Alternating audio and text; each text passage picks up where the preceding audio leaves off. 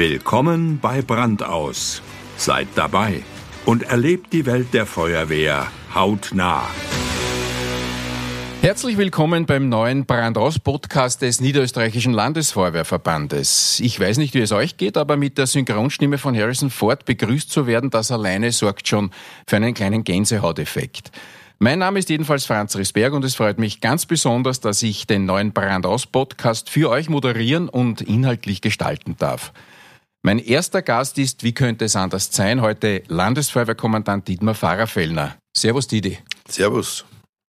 Ich möchte mit dir heute nicht nur über die Zukunft des Freiwilligen Feuerwehrwesens plaudern, sondern gleich mit einem aktuellen Thema einsteigen. Im Mai sind drei Patienten im Zuge eines Brandes im Patientenzimmer im Landesklinikum Mödling gestorben. Im November ist dann im Krankenhaus Gmünd ein Feuer ausgebrochen, wieder in einem Patientenzimmer. Zum Glück gab es aber dort keine Verletzten. Und nur wenige Tage später hat es in der Technikzentrale im Villacher Krankenhaus gebrannt. Für Laien drängt sich da schon die Frage auf, ob man sich als Patient in einem Krankenhaus jetzt auch schon vor Bränden fürchten muss. Didi, muss man tatsächlich Angst haben? Nein, ich würde mal sagen, eine Angst braucht man sicher nicht haben. Äh, es wird niemand ersticken oder verbrennen. Also diese Angst ist einmal nicht da, weil der vorbrennende Brandschutz bei der Richtung ja natürlich schon eingehalten wird. Äh, hier gibt es auch strenge Auflagen. Natürlich gerade hier sind auch die Fluchtwege verkürzt, weil man hier wisst, wir haben beeinträchtigte Personen, auch die Patienten, Bettlägerig und ähnliches ähm, hier vor Ort. Und man muss schon dazu sagen, es ist in jedem Gebäude, so sicher es noch ist, äh, gibt es ein Restrisiko und das gibt es halt immer wieder. Und äh, diese Vorschriften, die in den letzten Jahren noch äh, stärker geworden sind, gilt es einfach einzuhalten. Und hier heißt es natürlich auch mit Überprüfungen seitens der Behörden, aber auch mit der feuerpolizeilichen Schau, Beschau, muss man hier natürlich schon schauen, ob diese Gebäude auch auf dem letzten Stand sind. Das ist das eine. Und das andere ist natürlich der organisatorische Brandschutz, der auch dementsprechend gut organisiert sein muss und gerade in Krankenhäusern penibel eingehalten werden muss. In den meisten Krankenhäusern sorgen ja Betriebsfeuerwehren für die Sicherheit in den Kliniken. Für manche unserer Zuhörer, vor allem für jene, die nicht bei der Feuerwehr sind, stellt sich die Frage, welche Aufgaben hat eigentlich eine Betriebsfeuerwehr und wofür ist sie genau verantwortlich? Und vor allem, wer bestimmt, ob es eine Betriebsfeuerwehr geben muss oder nicht? Ja, da haben wir jetzt sehr viele Fragen in einen verbockt. Also das schaut einmal so aus. Äh, generell gibt es äh, nicht überall Betriebsfeuerwehren. Äh, wo es Betriebsfeuerwehren gibt, muss man unterscheiden. Gibt es Betriebsfeuerwehren mit ständig besetzter Mannschaft? Das heißt, die sind für das, nur für das da. Das heißt, die machen Feuerlöschüberprüfungen, Brandschutzeinrichtungen, werden überprüft, andere Tätigkeiten, die damit verwandt sind und sind für den Einsatz sofort da, dass sie vor Ort mit einer eventuellen Brandbekämpfung eines Entstehungsbrandes sofort einwirken können. Das andere sind meist äh, auch Freiwillige, die auf dem Arbeitsplatz, sage jetzt einmal als Krankenschwester, als Pfleger, als Techniker, wo auch immer sich im Krankenhaus befinden und dann im Alarmfall zur Betriebsfeuerwehr laufen und dann in den Einsatz gehen. Das hat natürlich auch eine gewisse Zeitverzögerung an sich. Äh, bei uns in St. Pölten zumindest, wo ich auch als Sachverständiger bei den Neubauten auch da äh, zuständig war, haben wir das immer so gemacht, natürlich auch überall da, wo Brandalarme von automatischen Brandmeldern auflaufen. Und gerade dort, wo Patientengefährdungen vorliegen, gibt es auch keine Interventionsschaltungen. Das heißt, hier wird die Feuerwehr sofort mitalarmiert und die öffentliche Feuerwehr kommt und rückt sofort mit an. Das ist natürlich überall dort, wo es Gefahrenbereiche sind, wo Personengefährdungen vorliegen, ist es zumindest bei uns in St. Pölten so.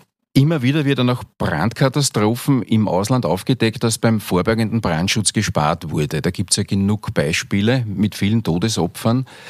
Was heißt es in der Praxis, wenn man beim vorbeugenden Brandschutz spart? Welche Folgen kann das haben?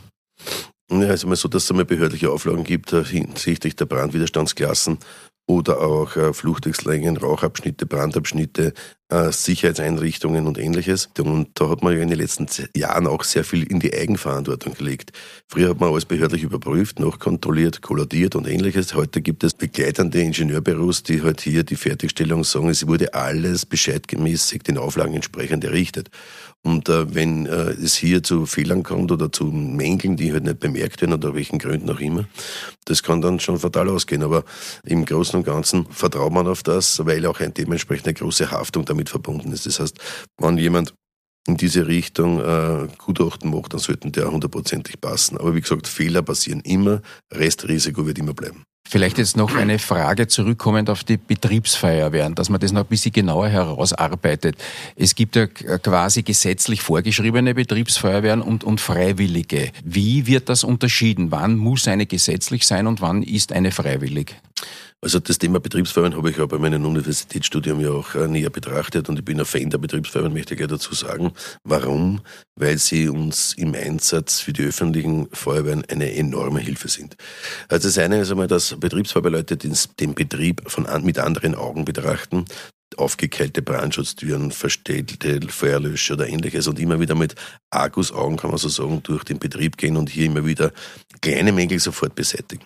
Das ist das eine. Das andere ist, dass Betriebsfeuerwehren einen wesentlichen Vorteil auch in der Orientierung haben. Sie wissen sofort, wo ist dieser Brandmelder, der ausgelöst hat, wo ist diese Station, welches Stockwerk befindet sich das, wo haben wir Abstaltungen für Gas. Man darf nicht vergessen, gerade in Krankenhäusern medizinische Gase auf jeder Station.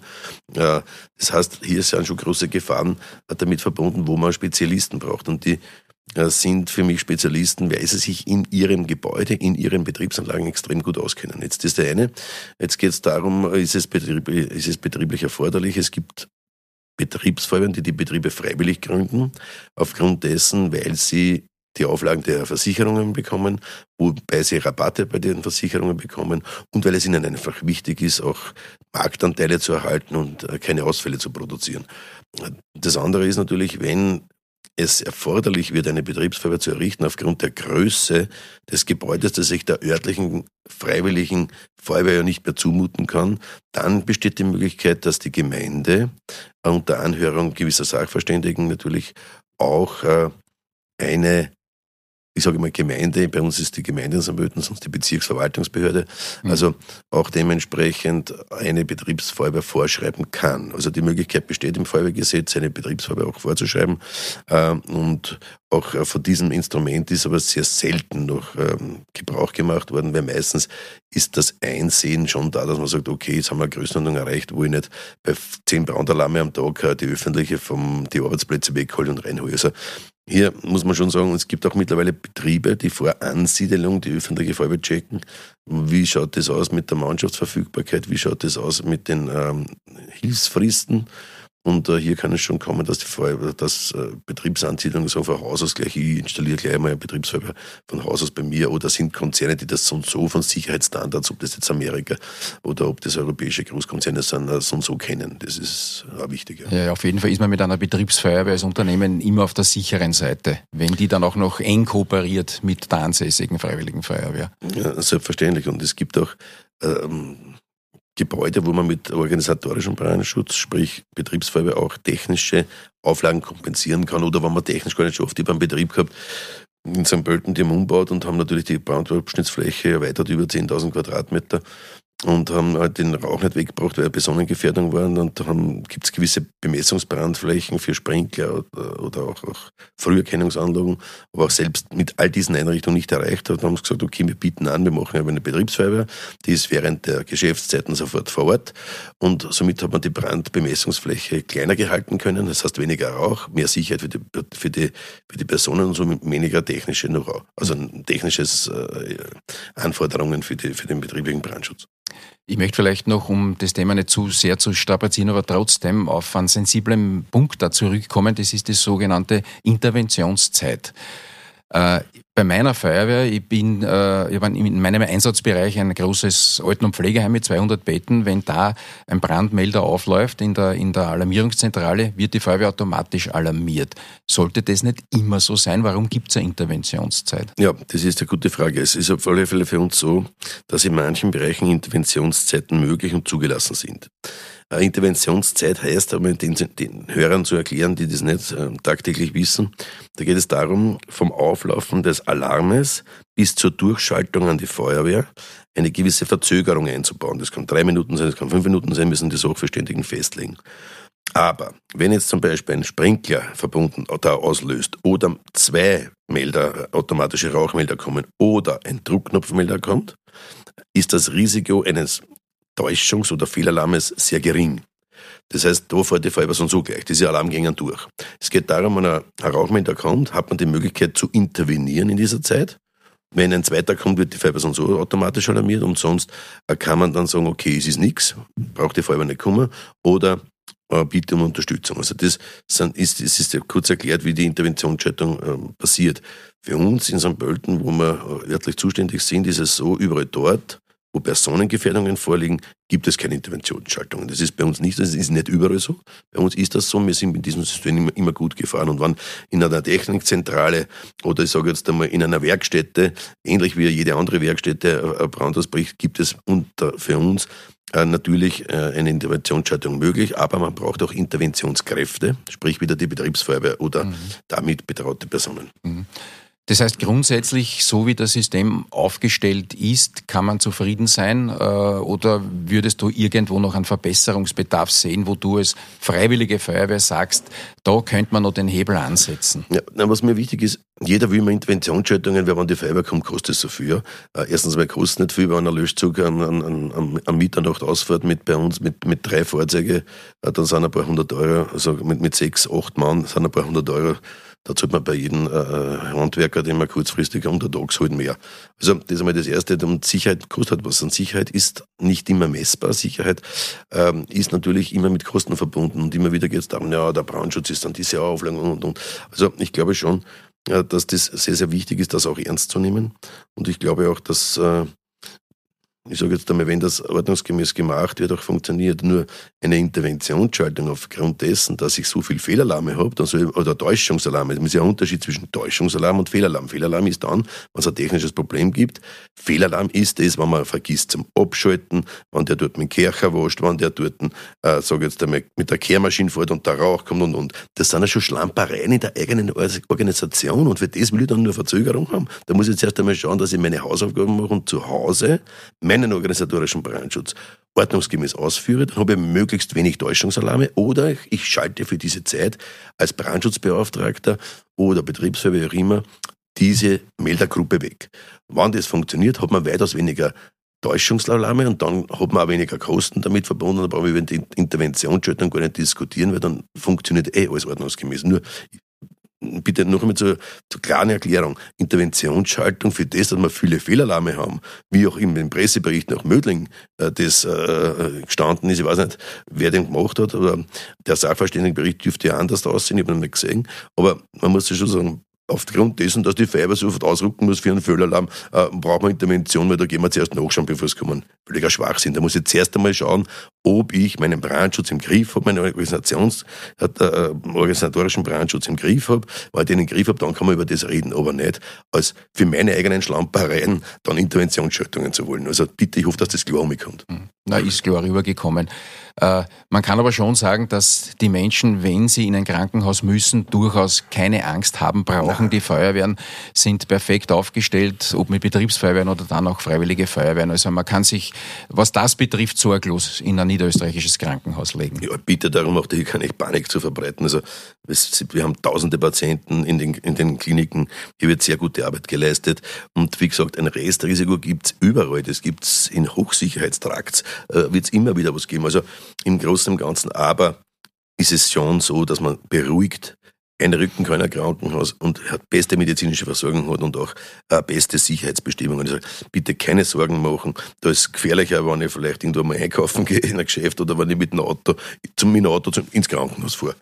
Das ist beruhigend. Ich glaube, das wollen unsere Hörer hören und damit möchte ich gern das Thema wechseln. Das ist jetzt natürlich ein, ein, Themenbruch.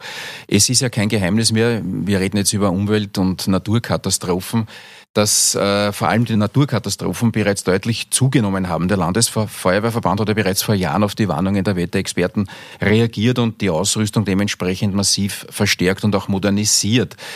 Jetzt äh, die Frage an dich, lassen sich angesichts der angespannten Budgetsituationen auf allen Ebenen in den Kommunen, Ländern und auch im Bund derartige Investitionen in Zukunft überhaupt nur finanzieren? Ja, das ist jetzt so schwierig zu sagen, aber das wird, das, das wird sich die Regel ergeben, dass das sich von selber regeln wird, weil wenn wir immer mehr Katastrophen kriegen, dann wird einer mal draufkommen, wir brauchen auch einen dementsprechenden äh, Klimaschutz. Wir, müssen irgendwann in diese Richtung, aber ich glaube, für unsere Generationen zumindest, glaube ich immer, dass wir alle Hände voll zu tun bekommen in den nächsten Jahren, weil es einfach nicht so so, so schnell in den Griff zu bekommen ist. Und äh, wie wir wissen, werden die Stürme mehr, es werden die Wetterkapriolen, ob das äh, auch die Austrocknung wird mehr. Das heißt, auch hier wird es äh, Brunnen, die trockengelegt werden. Das ist auch das, das wird ein Problem für uns werden. Also hier kommt schon einiges auf uns zu und ich äh, sage jetzt einmal, wir werden die Ausrichtung und die Budgets brauchen. Man darf nicht vergessen, äh, weltweit verglichen äh, sind wir eigentlich sehr gut aufgestellt. Warum? Weil wir keine Personalkosten verursachen. Man darf nicht vergessen, Allein die Berufsfeuerwehr Wien verursacht in etwa, oder benötigt, verursacht ist jetzt das falsche Wort, benötigt alleine um die 150 Millionen nur reine Personalkosten, äh, um diesen Betrieb für die Lande pro Jahr. pro Jahr für die Bundeshauptstadt das aufrechtzuerhalten, was ja gut ist, was auch braucht wird. Und dort sind wir auch in den Ländern sehr gut bestellt, glaube ich mal, dass wir hier sehr kostengünstig arbeiten. Man darf nicht vergessen, wir brauchen ein paar Promille des äh, Budgets für die Landesverteidigung, äh, ohne das bitte in Frage zu stellen. Das ist alles wichtig, keine, keine Sorge, aber wir haben ein paar Promille, was wir derzeit für den Katastrophenschutz in die Feuerwehren investieren müssen, äh, von, von, von der Landesverteidigung. Das heißt, auch hier muss man halt dann Prioritäten setzen und ich glaube, das wird sich von selber regeln. Wir werden äh, die Regierer sehen, dass es hier immer mehr zu großen Problemen kommt, wo wir an die Kapazität, an unsere Grenzen stoßen und das dauert noch einige Zeit, weil wir haben sicher große Reserven. Aber dann muss man sich was überlegen. Und ich glaube, man muss sich dann natürlich auch hier anpassen. Nur, ich glaube, besser wäre es auch natürlich präventiv in diese Richtung vorzustoßen. Wir haben ja den Antrag jetzt auch beim, bei der Bundesregierung eingebracht, seitens der Landesfeuerwehrkommandanten hier die Deckelung für alle Feuerwehren in ganz Österreich auf 140 Millionen. Das heißt, dass wir dieses als Mindestdeckel haben, dass wir auch äh, Sicherheiten haben in der Finanzierung. Man darf nicht vergessen, die Fahrzeuge werden teurer, ähm, die Energiekosten werden teurer für die Feuerwehren und wir finanzieren halt mit den Freiwilligen sehr, sehr viel selbst. Und man darf nicht vergessen, ähm, hier geht es darum, im Niederösterreich haben wir jetzt zum Beispiel um 25 Prozent die Förderungen ankommen. Das heißt schon was, das ist schon was zu stemmen für uns. Aber uns ist es einfach wichtig, jeder einzelnen Feuerwehr, gerade die, die die kleinsten Kleinfeuerwehren sind, die wir alle brauchen, dementsprechend auch zu unterstützen, dass diese, dieser Bestand auch gewährleistet ist für die Zukunft. Du hast ja jahrelang äh, um die Erhöhung der Katastrophenschutzmittel seitens des Bundes gekämpft. Äh, ist da Licht am Ende des Tunnels erkennbar? Habt ihr da schon eine Rückmeldung, ob die erhöht werden? Gibt es da schon äh, Nachrichten? Also wir waren jetzt ähm, sehr intensiv auch bei uns in der niederösterreichischen Landesregierung. Hier haben wir große Unterstützung erreicht auch. Ähm, wir haben auch mit dem Finanzminister hier auch äh, ein bisschen vorfühlen schon dürfen oder intervenieren dürfen. Und ich glaube auch, dass wir auf Bundesebene auch mit dem Bundeskanzler mittlerweile in sehr positiven Gesprächen sind und die Landeshauptleutekonferenz fordert ja genauso. Und im Endeffekt sind das Mittel, die wir in den Katastrophenschutz investieren, die tagtäglich in den Gemeinden eingesetzt werden, diese Geräte. Aber wenn wir es brauchen, für größere Ereignisse, so wie die Naturkatastrophen uns sie zeigen werden, äh, dann zum Einsatz bringen. Ich glaube, eine bessere Lösung und ein kostengünstigeres System gibt es eh auf der ganzen Welt nicht. Worum wir auch beneidet werden, wann immer Exkursionen in Tulln bei uns aufschlagen aus, aus Europa oder aus, vom Rest der Welt, die ja immer schwer beeindruckt sind von unserem System. Wenn ich jetzt aber von der Finanzebene wegkommen darf, äh, die Finanzen wird man regeln können. Ich möchte die grundsätzliche Frage stellen, ist das auch mit unserem Personal in Zukunft alles noch machbar, äh, was an uns an Aufgaben herangetragen wird? Ist das System, das freiwillige Feuerwehrsystem, so wie es wir die letzten 150, 155 Jahre kennen, auch in den nächsten Jahrzehnten noch aufrechtzuerhalten? Ja, die gute Frage. Sicher wird das so sein, weil wir ja auch äh, 150, 160 oder vielleicht 170 Jahre immer uns angepasst haben an diese Herausforderungen. Ich glaube, dass gerade in Zeiten wie diesen, man sieht ja am Zustand der freiwilligen äh, Feuerwehrleute, zumindest in Niederösterreich sind wir mittlerweile über 103.000. Das heißt, äh, hier haben wir sicher ein großes Potenzial und die Leute suchen das wieder, den Zusammenhalt, die Gemeinschaft, das ist ganz wichtig. Und das bieten wir, die ja in vielen Dörfern, Regionen mittlerweile verloren geht, weil wir nur mit diese Anonymität, dieser Egoismus vorherrscht und ich glaube, da sind wir, wo wir gegenwirken. Das ist einmal das eine. Das heißt, da werden wir sehr viel haben und man muss schon sagen, wir müssen uns in den Gemeinden, warum sind Feuerwehren entstanden? Aufgrund von großer Schäden, von großen Leid, wo man sich zusammengerafft hat und gesagt, müssen wir was tun, da wir sie zusammen, machen wir was, dass wir uns gegenseitig in unserer Gemeinde helfen können. Und das ist das, der Grundgedanke der Feuerwehr und den werden wir auch immer in uns haben und den wird, weil jeder Mensch hat in der Grundbedürfnissen die Sicherheit und die Sicherheit werden wir aufrechterhalten können. Wir werden sie auch ähm, so machen müssen, dass man in Gemeinden, wo die untertags die Einsatzbereitschaft nicht so groß ist, warum? Weil viele abwandern, Landwirte werden weniger. Das heißt, wir müssen einfach für ein Ereignis, wo man für eine, für eine Feuerwehr braucht, haben vielleicht jetzt drei Feuerwehren alarmieren, aber dieselben Stärken sind da und ich mache mir da keine Sorgen, dass das freiwillige Feuerwehrwesen da irgendwie gefährdet ist. Man darf nicht immer alles gleich mal schlecht reden. Ich glaube, äh, wir müssen positiv denken und ich glaube, die Feuerwehren sind ein Garant dafür, fürs positive Denken, für das Gemeinsame. Und äh, ich glaube, dass diese Sicherheit, die wir hier damit gewährleisten, auch einzigartig ist äh, für unsere Bevölkerung, die es uns dann dankt mit den höchsten Bewertungen immer im Vertrauen. Es ist ja tatsächlich ein Phänomen. Man hört eigentlich von vielen oder fast von allen Organisationen, äh, dass der Nachwuchs weniger wird. Äh, manche Blaulichtorganisationen müssen immer mehr Hauptamtliche anstellen und das freiwillige Feuerwehrwesen boomt, auch im Personalbereich. Worauf führst du das zurück? Das ist ja wirklich ein Phänomen. Naja, man muss halt den Zahn der Zeit erkennen, wenn ich so sagen darf. Man darf einmal, Punkt eins, einmal die Freiwilligen nicht überfordern. Das ist mir ganz wichtig. Das heißt, man darf sie nicht in 100.000 Ausbildungen schicken und erdrücken mit irgendwelchen Vorschriften. Das heißt, wir brauchen halt schon noch, äh, sage jetzt einmal, die Leute, die draußen das Handwerk Feuerwehr, ist also nichts anderes, Handwerk Feuerwehr beherrschen. Und ich glaube, das, das schafft, schaffen wir ganz gut in, unseren, in unserer Bevölkerung. Und ich glaube, dass wir auch gute Programme in der Feuerwehrjugend machen. Wir haben jetzt die Kinderfeuerwehr gemacht mit, mit bereits acht Jahren, das ein Erfolgserlebnis ist und eine Erfolgsstory ist. Und ich glaube, hier immer wieder den, die, die Zeit zu erkennen. Wichtig ist aber auch immer, die Führungskräfte zu verjüngen. Ähm, man muss auch die Sprache der Jugend sprechen, wenn man die Jugend führen will. Die muss man ansprechen. Wenn die mit, mit wenn du dich mit der Jugend unterhältst und der redet da fünf Sätze und du verstehst die halben Ausdrücke gar nicht mehr, dann bist du schon voll am Platz. Also das heißt, hier müssen mhm. wir auch immer mit der Zeit gehen und wir müssen uns auch anschauen, wie entwickelt sich unsere Bevölkerung. Und hier müssen wir auch anschauen, nicht zu überfordern, nicht zu viel Ausbildung und wir müssen auch immer aufpassen, dass auch die rechtliche Absicherung da ist. Weil jedes Mal bei uns in Österreich fängt das ja mittlerweile auch schon so an, jeden Schritt, was du machst, wird, ah, ist das rechtlich gedeckt, uh, wer haftet dafür, uh, wer ist schuld. Also ja. das muss man auch mal machen. Man, man, darf, man, man darf nicht schauen, und, ob das bei den Bürgermeistern ist, die immer weniger werden, weil wir müssen entgegenarbeiten, dass wir die Feuerwehrkommandanten haben, dass wir Leute haben, die bereit sind, auch Verantwortung zu übernehmen. Und das ist die sicherte Herausforderung, das muss uns gelingen. Hier müssen wir danach trachten, diese Konzepte ähm, zu entwickeln und immer abzufragen, wo druckt der Schuh, wo können wir es Verband, ob das auf der gesetzlichen Ebene mit der Regierung ist oder wo können wir mit unseren Mitteln oder mit unseren Konzepten hier diesen Trends entgegenwirken. Ein Schritt in diese Richtung war ja, ich gehe davon aus, äh, dass das so war, die, das E-Learning. Wird man das verstärken, dass man eben versucht, die, die, den, den Leuten die Möglichkeit zu bieten, übers Handy zu lernen, über einen Laptop zu lernen? Äh, wird man das noch ausbauen?